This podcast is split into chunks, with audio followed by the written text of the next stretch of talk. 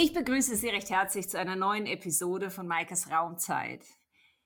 Heute lade ich Sie ein in ein Gespräch mit Ralf Güntner. Wir werden über Shared Economy sprechen, wir werden über Subscription als neues Businessmodell sprechen. Und warum mit Ralf Güntner? Er ist Co-Founder und auch Co-CEO von der Team Factory und er hat tatsächlich auch schon die Businessmodelle für Unternehmen umgestellt und auf Subscription-Modelle umgebaut. Ich begrüße dich recht herzlich, Ralf. Hallo Mike, danke für die schöne, nette Ankündigung. Würdest du dich eingangs, das ist meine Standardfrage, also auch für dich, mit ein paar Worten kurz den Zuhörern vorstellen? Was ist deine Expertise? Woher kommst du? Und warum bist du der Experte für Shared Economy und für Subscription-Modelle? Ich werde es versuchen, genau. Also ich bin Ralf Güntner, ähm, komme aus dem Schwarzwald, äh, habe irgendwann mal früher äh, Maschinenbau studiert äh, in Karlsruhe an der Uni ähm, und habe so den ersten Teil meines Berufslebens äh, in der Produktion äh, verbracht, als Produktionsleiter, Werkleiter äh, durfte schon sehr früh Werke in China und in den USA und in Türkei aufbauen. Wurde mir dann irgendwann zu klein, äh, bin dann in die große Welt zur SAP, ähm, so zweiter großer ähm, Block in meinem Leben, äh, zehn Jahre selbst bei SAP in Waldorf, München und in der Schweiz verbracht. Äh, Im Consulting gewesen bei SAP, dort so ein bisschen IT kennengelernt, äh, Prozesswelt, Betriebswirtschaft ähm, aber auch Projektmanagement, Programmmanagement, Consulting, Sales. Äh, bin für die SAP in die Schweiz, lebe seit 2006 in der schönen Schweiz. Ähm, und in der Schweiz kommt man irgendwie nicht umhin, habe ich das Gefühl, irgendwann mal zu der Swisscom zu gehen. Habe ich auch getan, war sechs Jahre bei Swisscom äh, und habe mich dort von SAP verabschiedet und ähm, das Mandat gekriegt, Industrie 4.0 oder Industrial IoT Team aufzubauen, 2015. So bin ich eigentlich in die ganzen neuen technologischen Themen reingekommen, äh, habe mir viel Wissen angeeignet über das ganze neue Zeug wie IoT und Künstliche Intelligenz, Blockchain, äh, Augmented Virtual Reality. Und der Fokus war eigentlich nicht und nicht nur das Technische, sondern auch zu verstehen, was kann man denn alles Gutes für die Kunden da draußen in der Schweiz äh, oder auch außerhalb der Schweiz natürlich tun. Ähm, habe dann erkannt, Technologie ist das eine, aber es braucht halt auch Organisation und Mensch. Ja, deswegen habe ich noch ein äh, MAS gemacht in Coaching und Organisationsentwicklung und meine Philosophie ist eigentlich ganzheitlich. Also meine spricht Team Factory. Ähm, also wir gucken dann immer auf die Kunden und auf die Mandate, die wir haben, aus allen drei Perspektiven. Technologie, Organisation, Mensch.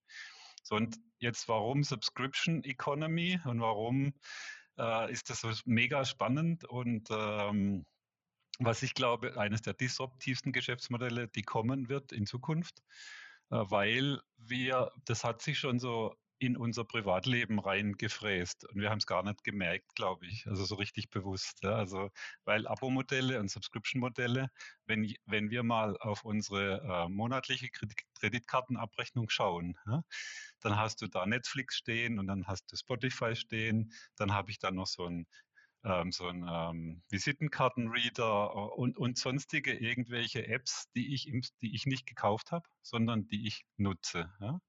So, und diese Philosophie, die hält jetzt ganz, ganz langsam auch Einzug in die Industrie.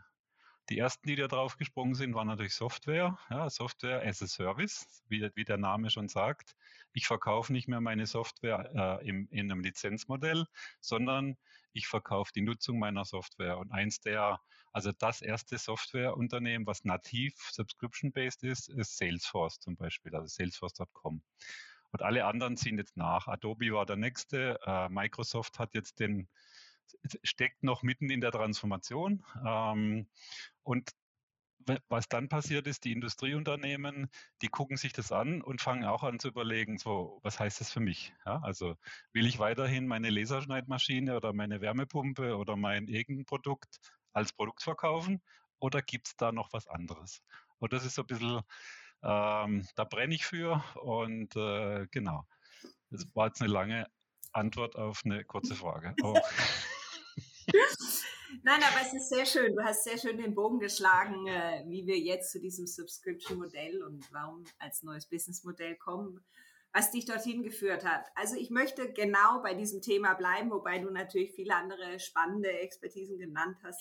Du sagtest zum Beispiel typischerweise Apps oder Software, die wir nutzen, sind das, was schon bei uns im täglichen Leben, im Alltag eigentlich privat Einzug gehalten hat. Ist jetzt die Industrie eigentlich so die nächste Branche, kann man sagen, die tatsächlich darauf aufmerksam geworden ist? Oder gibt es dort schon länger, außer jetzt bei Software, bei anderen Industrien, solche Vorstöße, ja. wenn man das sagen darf? Also wenn du jetzt also Industrie ein bisschen weiter fasst, äh, dann war natürlich Telco, also die Telekommunikationsindustrie, ähm, das waren die nächsten, äh, die dann da drauf gegangen sind, weil wenn du jetzt ein, äh, ein, ein Smartphone kaufst, dann, dann ist da immer noch ein, äh, Netzwerkzugang dabei, äh, was weiß ich, so viel Datenvolumen und so weiter. Und die klassischen Produktentwicklungsaktivitäten einer Telco-Firma, die sind nicht mehr nur neue Produkte zu entwickeln, sondern zu überlegen, wie kann ich jetzt diese Produkte bundeln und die als Subscription verkaufen. So und ähm, jetzt jetzt geht so der Schwenk hin in Richtung Maschinen- und Anlagenbau. Also es kommt so ein bisschen runter. Äh, man überlegt jetzt erstmal bei großen Investitionsgütern, ja, also die jetzt da keine Ahnung, 100.000 Franken, Euro und mehr kosten. Äh, wie kann ich jetzt eigentlich aus meinem klassischen äh, produktzentrierten Modell, was ich heute habe, äh, wie kann ich daraus eigentlich so ein, ein immer wiederkehrendes ähm, Revenue-Modell machen. Ja? Und da kommt dann halt auch dieses Subscription-Thema wieder ins Spiel. Mhm. Glaubst du, es ist darin begründet, dass die, die Industrie tatsächlich sind so hohe Investitionsgüter, dass es sich damit anbietet? Oder ist es eigentlich was, wo man eher gesagt hätte, hm, vorsichtig, bleibt bei euren altbekannten Modellen, mhm. riskiert euch nicht zu weit raus? Was sind deine Eindrücke dort und warum spricht es dafür?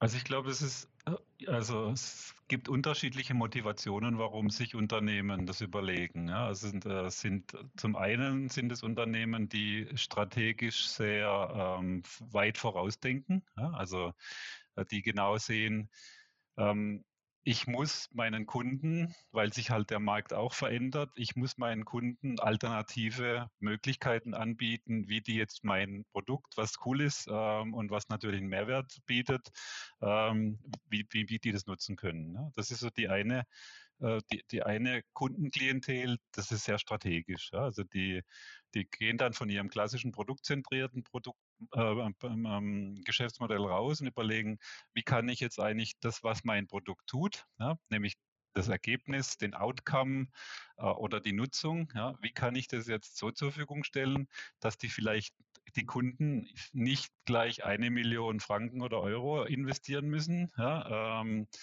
weil halt jetzt mit Covid äh, und, die, und der Pandemie der Geldbeutel ein bisschen leerer ist, sondern wie kann ich eigentlich den Kunden mehr Flexibilität geben in, äh, und damit sicherstellen, dass die weiter meine Produkte nutzen und nicht irgendwo hingehen. Also das sind die, die, die strategischen.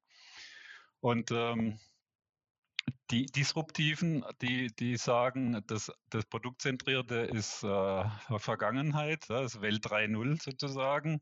Und ich möchte in die, in die Welt 4.0 gehen. Ich setze auf Software. Also mein Kernprodukt der Zukunft ist nicht mehr das, das, die Hardware, sondern die Software. Und ich möchte in Zukunft Kohle verdienen mit Software. Ja? Und äh, da kommst du dann um das ganze Thema Abo-Modell Subscription überhaupt nicht rum. Ja, Hast du jetzt auch schon konkrete Beispiele für uns, Anwendungen, wo ein Unternehmen gesagt hat, tatsächlich, ich baue mein ganzes Geschäftsmodell um und äh, setze auf Subscription? Ja, also es gibt wenige. Ähm, also auch wieder, ich bin auch wieder immer wieder überrascht, wie wenige das es immer noch gibt. Ja, ähm, wenn du draußen an den Markt gehst, dann findest du vor allem die großen, die üblichen Verdächtigen. Also ich meine, Automobilindustrie geht ja auch in Richtung Mobility as a Service. Also ich muss ja kein Auto mehr kaufen heute, sondern ich habe hier in der Schweiz Firmen wie Carvolution. Ja, da kann ich ein, ein Auto subscriben. Ja, also Automobility. Und es fängt auch immer da also nicht immer, meistens fangen die großen Firmen damit an, weil die haben Strategieabteilungen, die haben Geld, die können da eigene Teams abstellen, die dann äh, sich solches, solche neuen Modelle überlegen. Heidelberger Druckmaschinen, das sind so die, die Klassiker. Ähm, aber es gibt mittlerweile auch mittelständische, kleinere, mittlere mittelständische Unternehmen, die auf den Zug aufspringen. Und äh, konkret ein Beispiel ist äh, die Firma Eppendorf in Hamburg. Die darf ich jetzt seit zweieinhalb Jahren auf dieser Reise begleiten. Ein Hersteller von Instrumenten für Labore. Also klassischer Produkthersteller mit sieben Produktionswerken. Ähm, und äh, da hat der CEO selbst äh, irgendwann mal erkannt, das ist ein Auslaufmodell. Die Produkte sind nicht komplex genug, dass, es, dass das nicht jemand nachahmen kann. Ja?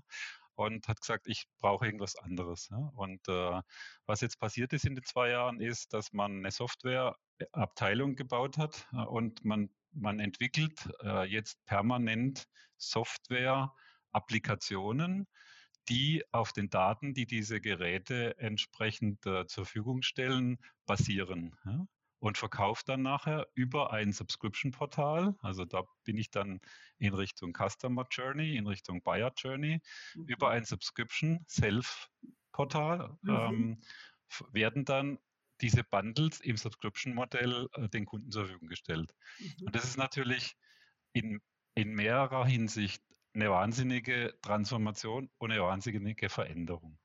Mhm. Kannst du uns durch diese Schritte führen, die jetzt in dem Fall das konkrete Beispiel, was auf das Unternehmen zukam und damit dann auch mhm. natürlich auch für die Kunden?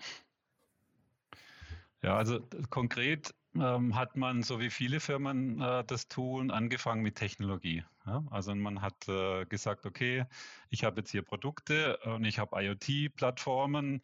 Jetzt muss ich die Produkte smart machen, äh, sodass die im Prinzip Daten in, in eine IoT-Plattform bringen, sodass ich so einen digitalen Zwilling habe. Also Klassiker, ja. Ähm, man hat aber noch damals noch nicht angefangen zu überlegen, so what. Ja? Dann habe ich den digitalen Zwilling, dann habe ich die Daten und wie monetarisiere ich das? Ja?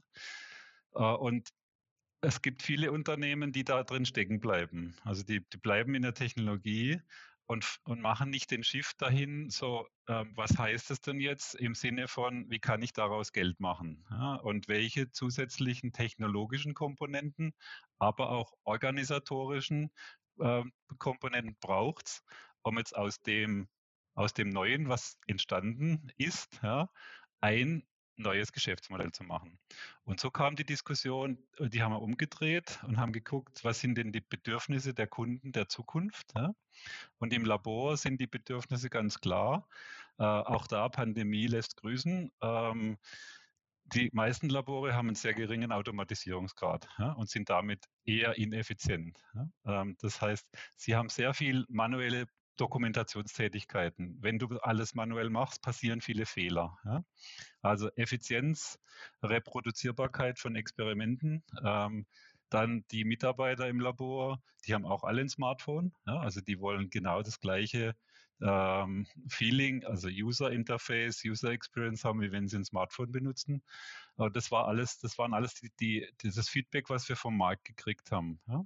Und das haben wir dann eigentlich eingebaut in diese äh, Applikationen, die basieren auf den Daten, die wir den Kunden zur Verfügung stellen. Also, und das sind die Klassiker. Jetzt mal, ich, ich mache Condition Monitoring von meinen Produkten und weiß, wie es denen geht. Also Gesundheitszustand.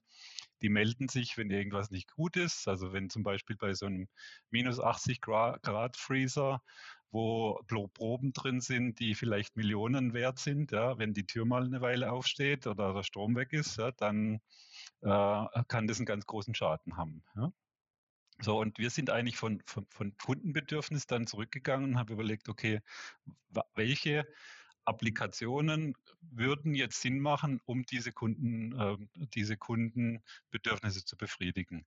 Und der nächste Schritt war dann, und wie will ich das denen zur Verfügung stellen? Mhm. Ja, und so sind wir eigentlich wieder auf dieses, ich möchte es denen zur Verfügung stellen, nicht im Einmal-Sale, sondern im Subscription-Modell. Ja, und ich möchte denen ein Portal zur Verfügung stellen, wo die selbst im Prinzip subscriben können.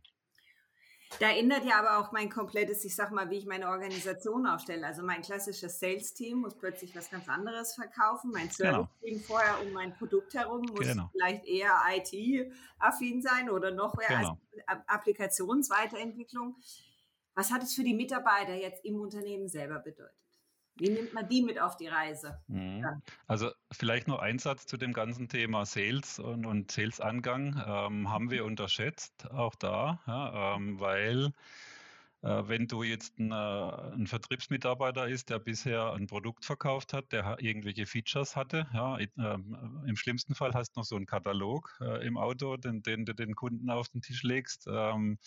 Und erwartest jetzt von diesen Vertriebsmitarbeitern, sie sollen solche komplexen Lösungen auch noch im Subscription-Modell verkaufen, wo sie auch noch viel weniger davon haben, wenn sie es verkaufen, weil das Incentive-Modell auch noch nicht darauf angepasst ist, ja, dann hast du einfach das Problem, dass du ganz coole Sachen hast, die du eigentlich an den Mann bringen und an die Frau bringen könntest, aber niemand kauft. Ja, und äh, da haben wir dann relativ schnell reagiert, ein kleines Projekt aufgesetzt, wo wir ganz genau diese Themen adressiert haben.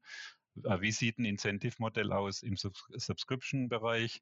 Welche Sales-Mitarbeiter sind überhaupt in der Lage, äh, so etwas Komplexes zu verkaufen? Wem verkaufe ich jetzt dieses Komplexe? Das sind andere ähm, Stakeholder-Gruppen bei den Kunden, denen ich das verkaufen muss. Äh, und das war eine, das war eine schmerzliche Erkenntnis. Von, also da, da leiden wir immer noch drunter momentan mit dem Kunden Eppendorf, aber wir sind Schritt für Schritt dran, da Lösungen hinzukriegen. Und was bedeutet das für die Mitarbeiterinnen und Mitarbeiter generell? Das Geschäft wird halt immer schneller. Ja? Also das ist, äh, ist ja eine, eine, generelle Tendenz. Und wenn man versucht, das Schnelle, das Schnellere in bestehenden Strukturen mit bestehenden Entscheidungsprozessen äh, ähm, und bestehenden auch äh, IT-Systemen meistern zu wollen, dann scheitert man. Ja, also so ein Subscription-Modell, was davon lebt, auch mal schnell was an den Markt zu bringen mit einem Preis, wo ich jetzt noch nicht weiß, ob die Kunden das zahlen ja, und dann ich sehr schnell Preisanpassungen machen muss. Das jetzt in so einer komplexen ERP-Umgebung, so einer SAP-ERP-Umgebung zu tun, das funktioniert nicht. Ja. Und deswegen gibt es jetzt mittlerweile auch einige äh, Subscription-Portal-Anbieter. Ja, das ist wirklich so ein, eigentlich sind es ERP-Systeme, die aber darauf ausgelegt sind, auf diese, auf diese ähm, ähm, Agilität und diesen schnellen Wechsel, den es braucht, um, um Anpassungen zu machen. Ja.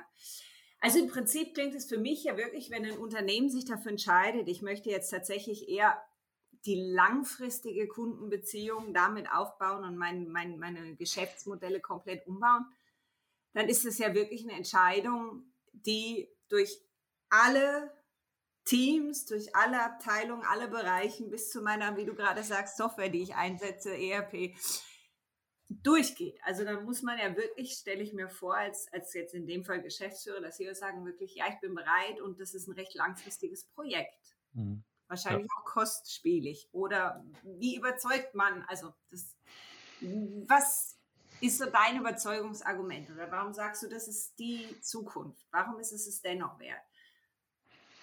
Also ich, also ich stimme dir da 100 Prozent zu. Das ist ein, ist, ist ein hochintegratives Projekt, was du da machst, ähm, weil es verändert sich nicht nur dein äh, Produktentwicklungsprozess, ähm, nicht nur dein, ähm, dein Produkt ähm, Innovationsprozess, sondern es, es verändert sich auch dein ganzer Prozess bis hin zu den Finanzen. Du musst dir überlegen, legal, du musst dir überlegen, wie binde ich irgendwelche Billing-Systeme in den, also so, so ein bisschen auch wie, wie wenn ich eine E-Commerce-Plattform ähm, entsprechend äh, implementiere.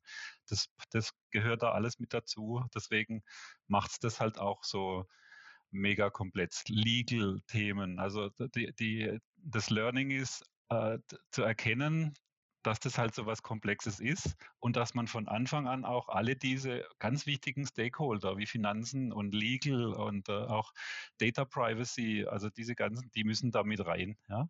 Und damit wird es natürlich komplex.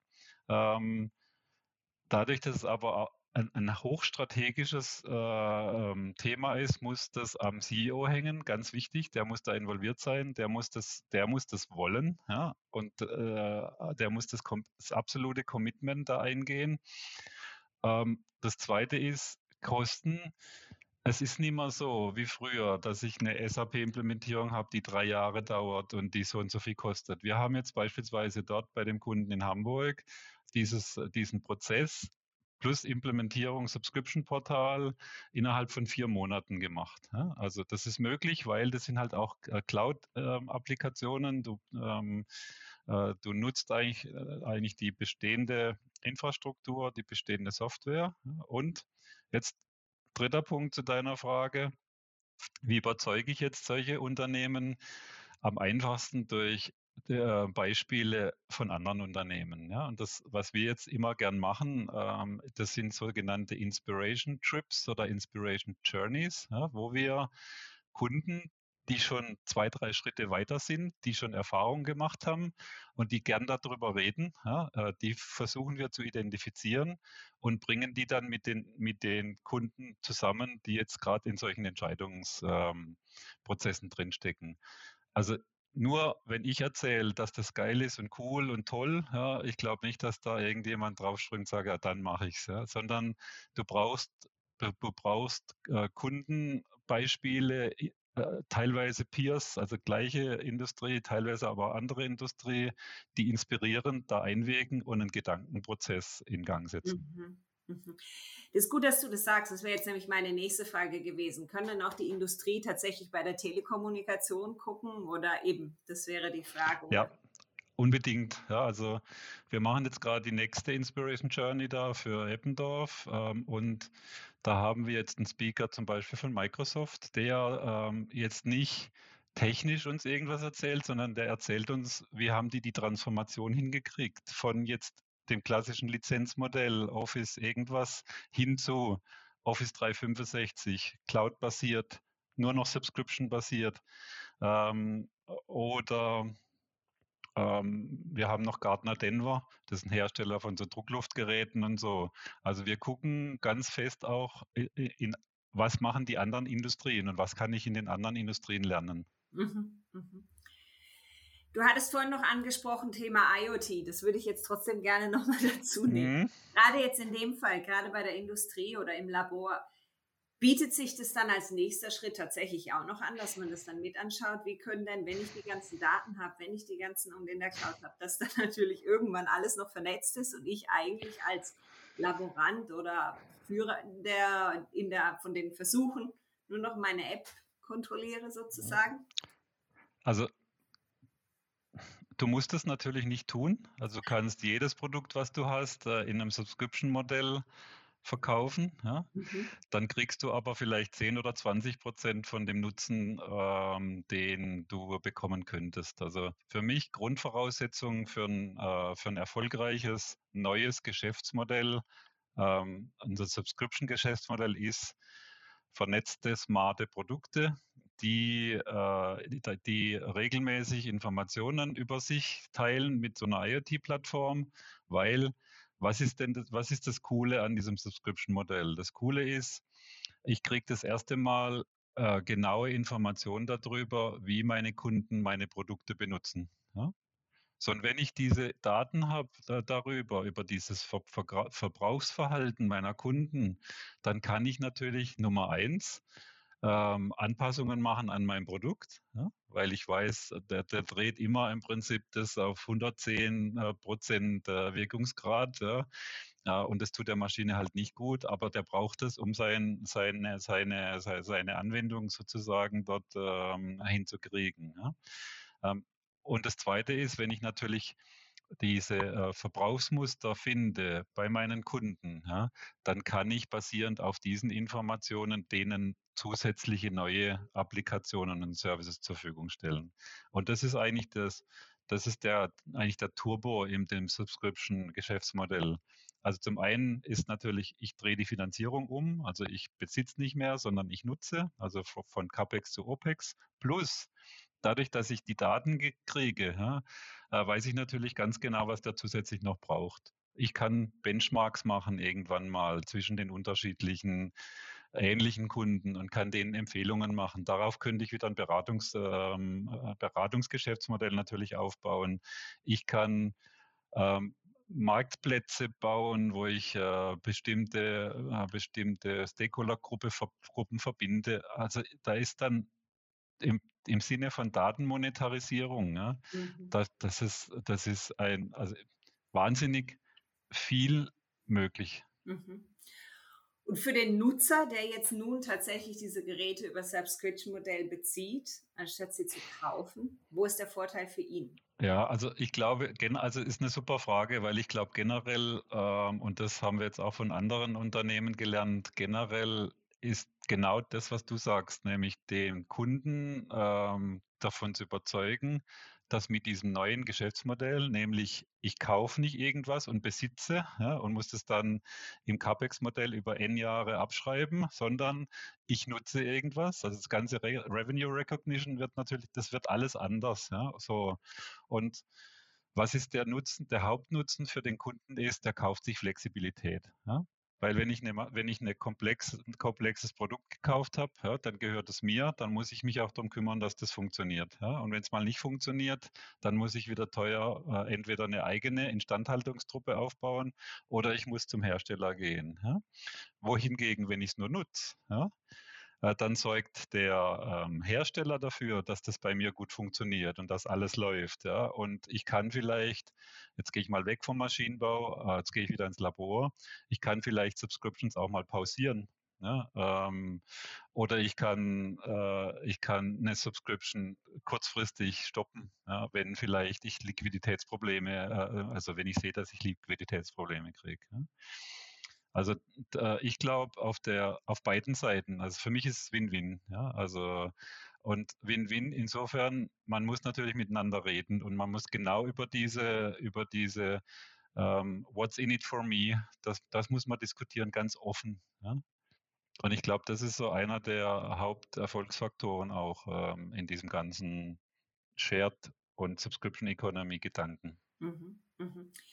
Was glaubst du, worin sind bisher noch so Gründe verhangen oder verankert, dass vielleicht einerseits die, die Anwender, Nutzer, jetzt bleiben wir beim Labor, noch verhalten demgegen sind oder die Unternehmen, die Produktehersteller so ein Modell anzubieten?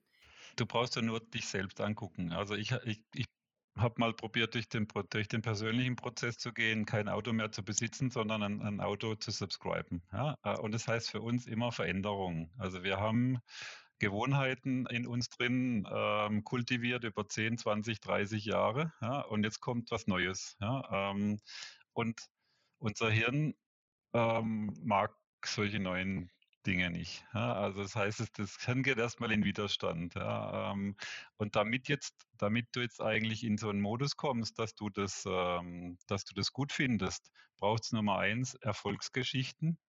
Ja, also du musst, äh, du musst irgendwie sehen, da draußen gibt es schon welche, die machen das auch. Ja, und das ist, und die haben wahnsinnig viel Erfolg.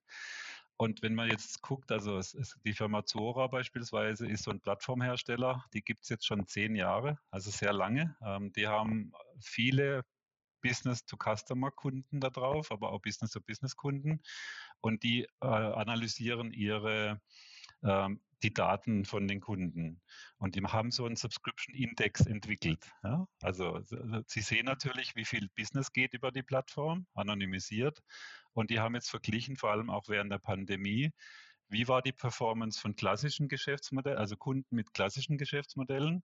Und die sind je nach Industrie teilweise natürlich nach unten gegangen. Ja? Und wie war die Performance dieser Subscription-Unternehmen und die ist stetig äh, Wachstum immer noch 10, 20, 30 Prozent. Ja? Äh, das ist so mal das eine. Also du brauchst da brauchst, wir brauchen den, unser Hirn braucht den Beweis, dass es funktioniert. Und dann musst du tun, dann musst du das selber mal ausprobieren und erfahren. Und erfahr, du musst diese, die, diese Verbindung Herz-Kopf, die muss irgendwann mal kommen und dann, dann dreht auch die, ähm, dann, dann findest du es auch gut. Und je mehr du das tust, desto mehr wird es zur neuen Normalität. Mhm. Wer kommt jetzt nach und nach? Zum, ich frage aus dem Grund, ich war früher mal bei KUKA tätig. Sind so Unternehmen schon zu groß, zu schwer oder ist es noch wahr? Oder glaubst du, das wäre jetzt auch der richtige Zeitpunkt?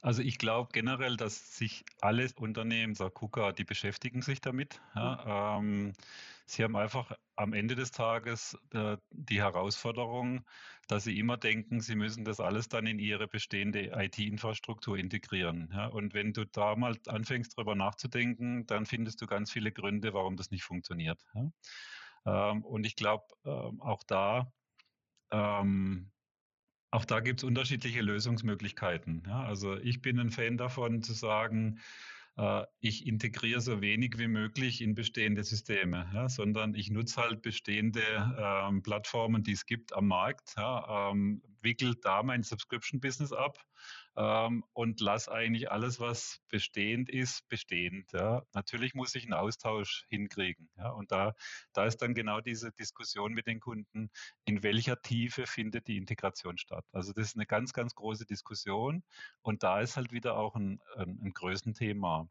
Je größer die Firma, desto komplexer die IT-Infrastruktur, desto komplexer die Integration da rein desto größer die Widerstände in der Organisation gegen Veränderungen. Also ich vergleiche das immer mit, äh, jedes Unternehmen hat wie jeder Organismus auch so ein Immunsystem. Ja? Und wenn da irgendjemand mit was Neuem reinkommt, ja, dann wird erstmal, ist erstmal abstoßen. Deswegen glaube ich, die großen die, die tun sich sehr schwer damit, äh, so, so eine riesengroße Veränderung in ihre Organisation zu bringen. Mhm. Deswegen glaube ich persönlich, so die Mittelständler, die hätten da jetzt wirklich einen wahnsinnigen Wettbewerbsvorteil, wenn sie, wenn sie sich damit beschäftigen mhm. würden. Ja? Mhm. Weil sie, sie werden schneller. Also ja. nicht, mehr, nicht mehr der Große frisst den Kleinen, sondern der, der Schnelle frisst den Langsamen. Mhm. mhm. Das, also das ist meine persönliche ja. Überzeugung. To be to be validated. Jetzt noch ein Blick in die Zukunft eigentlich, wenn das soweit dann machbar ist. Aber du glaubst, wir hatten gesprochen, eben Software ist natürlich bereits schon lange da drin in diesem Modell. Mhm. Telekommunikation, wir kennen es alle von unserem Entertainment drumherum und Apps oder Fitness, Sport, all diese Themen. Jetzt ist Industrie dran. Welche Industrien, Branchen werden als nächstes noch aufspringen, glaubst du? Maschinenanlagenbau auf jeden Fall. Ähm, wenn sich jetzt das Eppendorf ähm, Geschäftsmodell als, äh, als positives Geschäftsmodell herausstellt und das bekannt wird am Markt, dann geht es in, in die ganze Medizintechnik rein, bin ich mir sicher, 100 Pro. Vor allem jetzt mit, äh, mit der Pandemie ähm, und dem Need, den jetzt, der in viele, in vielen Laboren äh, geboren wurde. Ja. Ähm, vor allem die Industrien, die knapp an Geld sind. Also ich glaube weniger so Pharma, äh, wie, wie bei uns in der Schweiz, so die großen, die haben da eher weniger den Need. Ja, ähm, dort, wo die, ich sag mal, da, wo die Margen ähm, schon dünn waren und wo die Gefahr besteht, dass die noch dünner werden in Zukunft. Damit würde ich auch unsere Episode jetzt schließen. Und ich danke dir, lieber Ralf, für deine Einblicke in dieses neue Geschäftsmodell, Businessmodell, Subscription. Also ich hoffe, Sie, liebe Zuhörer, sind jetzt auch ganz, ganz aufmerksam geworden und überlegen mal für sich selber, inwieweit das bei Ihnen im Unternehmen passend oder vielleicht auch schon am Denken sind daran. Ich danke dir, Ralf, auf jeden Fall für deine Einblicke. Ich fand es sehr spannend. Es hat mich gefreut, dass du heute bei mir in Maikes Raumzeit dabei warst. Danke dir. Danke, Maike, für die Einladung. Hat mir mega Spaß gemacht und äh, immer wieder gerne.